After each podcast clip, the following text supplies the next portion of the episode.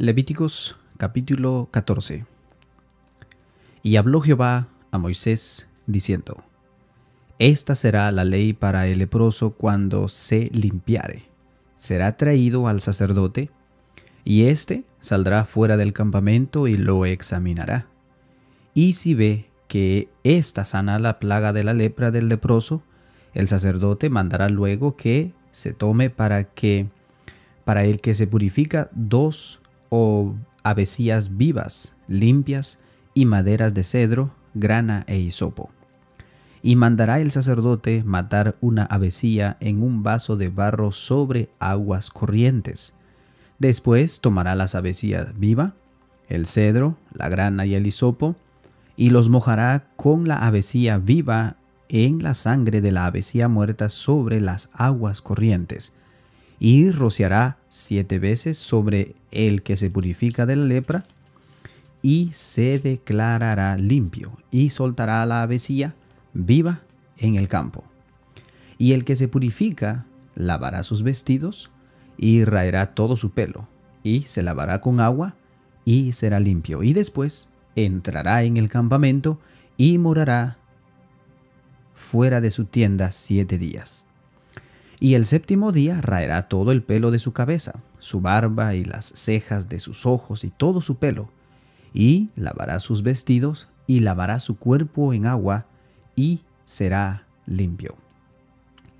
Al día octavo tomará dos corderos sin defecto, y una cordera de un año sin tacha, y tres décimas de efa de flor de harina para ofrenda amasada con aceite, y un log de aceite y el sacerdote que la purifica presentará delante de Jehová el que se ha de limpiar con aquellas cosas a la puerta del tabernáculo de reunión, y tomará el sacerdote un cordero y lo ofrecerá por la culpa con el log de aceite y lo mecerá como ofrenda mecida delante de Jehová.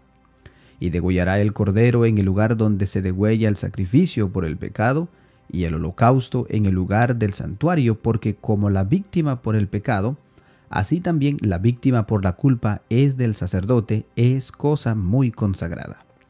Y el sacerdote tomará de la sangre de la víctima por la culpa y lo pondrá el sacerdote sobre el lóbulo de, la oreja derecha del que se purifica, sobre el pulgar de su, de su mano derecha y sobre el pulgar de su pie derecho. Asimismo, el sacerdote tomará del log de aceite y lo echará sobre la palma de su mano izquierda y mojará su dedo derecho en el aceite que tiene su mano izquierda, y esparcirá del aceite en su dedo siete veces delante de Jehová. Y de lo que quedare del aceite que tiene en su mano, pondrá el sacerdote sobre el óvulo de la oreja derecha del que se purifica, sobre el pulgar de su mano derecha y sobre el pulgar de su pie derecho, encima de la sangre del sacrificio por la culpa y lo que quedara del aceite que tiene en su mano, lo pondrá sobre la cabeza del que se purifica, y hará el sacerdote expiación por él delante de Jehová. Ofrecerá luego el sacerdote el sacrificio por el pecado, y hará expiación por él que se ha de purificar de su inmundicia, y después degollará el holocausto, y hará subir el sacerdote el holocausto y la ofrenda sobre el altar. Así hará el sacerdote expiación por él y será limpio. Mas si fuere pobre y no tuviere para tanto, entonces tomará un cordero para ser ofrecido como ofrenda mecida por la culpa, para, para reconciliarse y una décima de efa de flor de harina amasada con aceite para ofrenda, y un log de aceite, y dos tórtolas y dos palominos, según pueda, uno será para expiación por el pecado y el otro para el holocausto. Al octavo día de su purificación traerá estas cosas al sacerdote a la puerta del tabernáculo de reunión delante de Jehová. Y el sacerdote tomará el cordero de la expiación por la culpa y el log de aceite y los mecerá el sacerdote como ofrenda mecida delante de Jehová. Luego degollará el cordero de la culpa y el sacerdote tomará de la sangre de la culpa y lo pondrá sobre el lóbulo de la oreja derecha del que se purifica sobre el pulgar de su mano derecha y sobre el pulgar de su pie derecho. Y el sacerdote echará del aceite sobre la palma de su mano izquierda, y con su dedo derecho el sacerdote rociará del aceite que tiene en su mano izquierda siete veces delante de Jehová. También el sacerdote pondrá del aceite que tiene en su mano sobre el lóbulo de la oreja derecha del que se purifica, sobre el pulgar de su mano derecha y sobre el pulgar de su pie derecho, en el lugar de la sangre de la culpa. Y lo que sobre del aceite que el sacerdote tiene en su mano, lo pondrá sobre la cabeza del que se purifica, para rociarlo delante de Jehová. Asimismo, ofrecerá una de las tórtolas o una de los palominos, según pueda, uno en sacrificio de expiación por el pecado y el otro en holocausto, además de la ofrenda, y hará el sacerdote expiación por el que se ha de purificar delante de Jehová. Esta es la ley para el que hubiere tenido plaga de lepra y no tuviere más para su purificación. Habló también Jehová a Moisés y a Aarón diciendo, Cuando hayas entrado en la tierra de Canaán, la cual yo os doy en posesión, si pusiere yo plaga de lepra en alguna casa de la tierra de vuestra posesión, vendrá aquel quien fuere la casa, de quien fuere la casa, y dará, y dará aviso al sacerdote, diciendo, algo como plaga ha aparecido en mi casa. Entonces el sacerdote mandará desocupar la casa antes que entre a mirar la plaga, para que no sea contaminado todo lo que tuviere en la casa, y después el sacerdote entrará a examinarla y examinará la plaga y si se viere manchas en las paredes de las casas, manchas verdosas o rojizas, las cuales parecerán más profundas de las que de la superficie de la pared, el sacerdote saldrá de la casa a la puerta de ella y cerrará la casa por siete días. Y al séptimo día volverá el sacerdote y la examinará. Y si la plaga se hubiera extendido en las paredes de la casa, entonces mandará el sacerdote a arrancar. Entonces mandará el sacerdote y arrancarán las piedras en que se tuviere la plaga, y las echarán fuera de la ciudad en lugar inmundo. Y hará raspar la casa por dentro alrededor, y derramarán fuera de la ciudad en lugar inmundo el barro que raspare. Y tomarán otras piedras y las pondrán en lugar de las piedras quitadas, y tomarán otro barro y recubrirán la casa. Y si la plaga volviere a brotar en aquella casa, después que hizo arrancar las piedras y reparar la casa, y después que fuera recubierta, entonces el sacerdote entrará y la examinará, y si apareciere haberse extendido la plaga en la casa, es lepra maligna en la casa, inmunda es. Derribará por tanto la tal casa, sus piedras, sus maderos y toda la mezcla de la casa, y sacarán todo fuera de la ciudad al lugar inmundo. Y cualquiera que entrare en aquella casa durante los días en que le mandó a cerrar, será inmundo hasta la noche. Y el que durmiere en aquella casa, lavará sus vestidos también y el que comiere de la casa lavará sus vestidos. Mas, si entrare el sacerdote y la examinare, y viere que la plaga no se ha extendido en la casa después que fue recubierta, y el sacerdote declara limpia la casa porque la plaga ha desaparecido. Entonces tomará para limpiar la casa dos avecillas y madera de cedro, grana e hisopo, y degollará una avecilla en una vasija de barro sobre aguas corrientes. Y tomarán el cedro, el hisopo, la grana y la avecilla viva, y los mojará en la sangre de la avecilla muerta y en las aguas corrientes, y rociará la casa siete veces. Y purificará la casa con la sangre de la avecilla, con las aguas corrientes, con la avecilla viva, la madera de cedro, el hisopo y la grana. Luego soltará la avecilla viva fuera de la ciudad sobre la faz del campo. Así hará expiación por la casa y será limpia.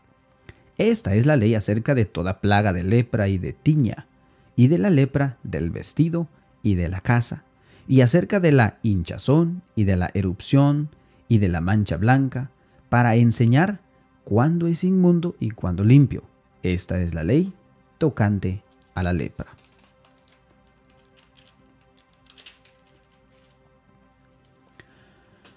Éxodo capítulo 15 Habló Jehová a Moisés y a Aarón, diciendo, Habla a los hijos de Israel y diles, Cualquier varón, cuando tuviere flujo de semen, será inmundo, y este será su inmundicia en su flujo, sea que su cuerpo destiló a causa de su flujo, o que deje de destilar a causa de su flujo, él será inmundo. Toda cama en la que se acostare el que tuviere flujo, será inmunda y toda cosa sobre el que se sentare, inmunda será. Y cualquiera que tocare su cama lavará sus vestidos, se lavará también a sí mismo con agua, y será inmundo hasta la noche.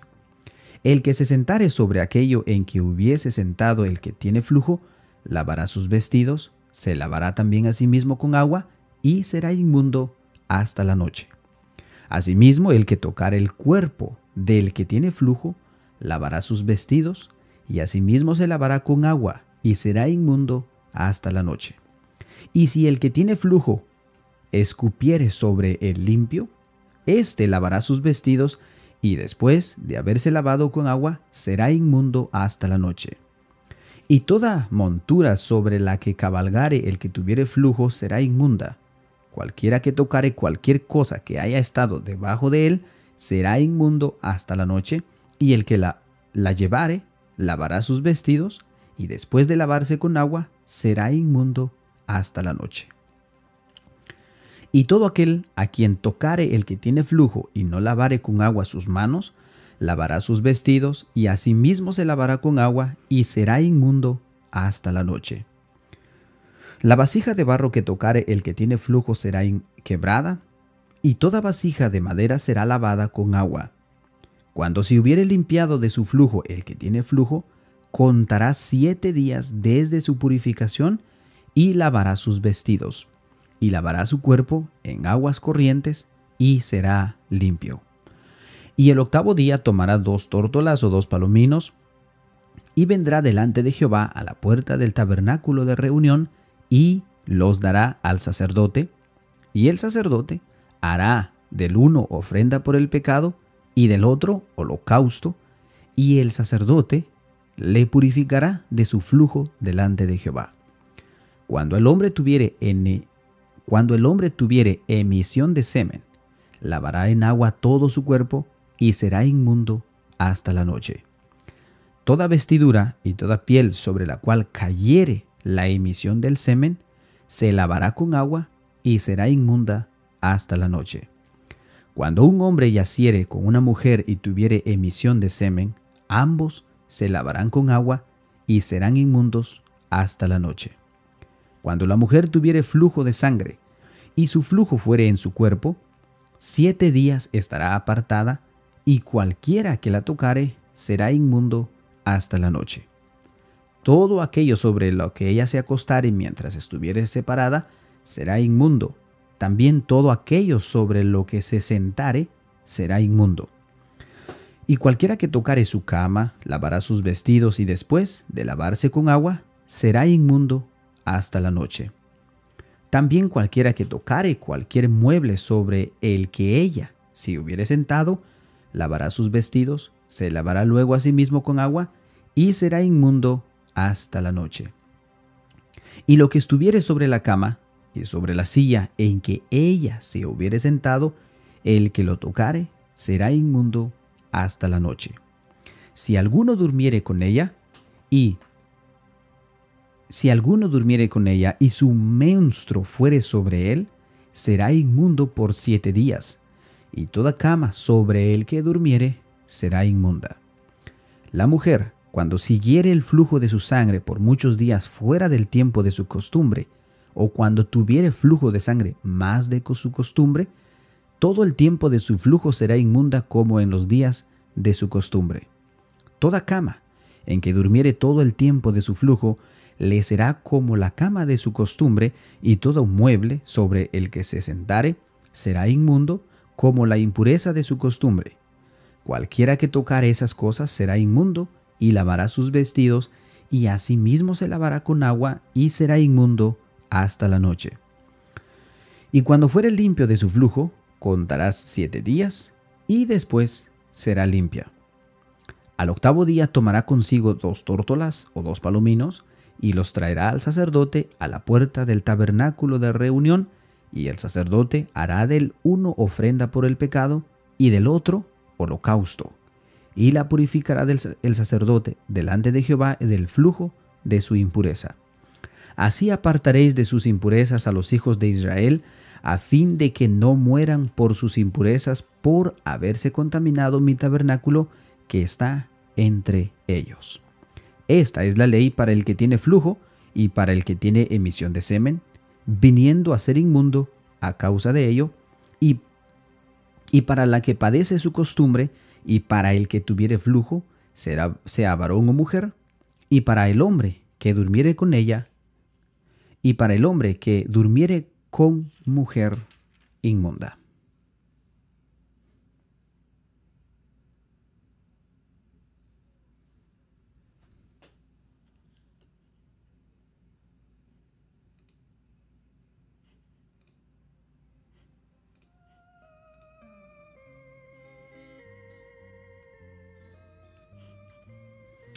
Así hemos llegado al final de nuestra lectura bíblica para el día de hoy, hermanos. Eh, ha sido una bendición poder leerla, poder tener un conocimiento más amplio de la, de la clase de pureza que Dios exigía a su pueblo. Y sin duda también lo exige también para cada uno de nosotros. Que tengan ustedes una bonita noche, bonita mañana que Dios los bendiga. Pasa a cada uno de ustedes.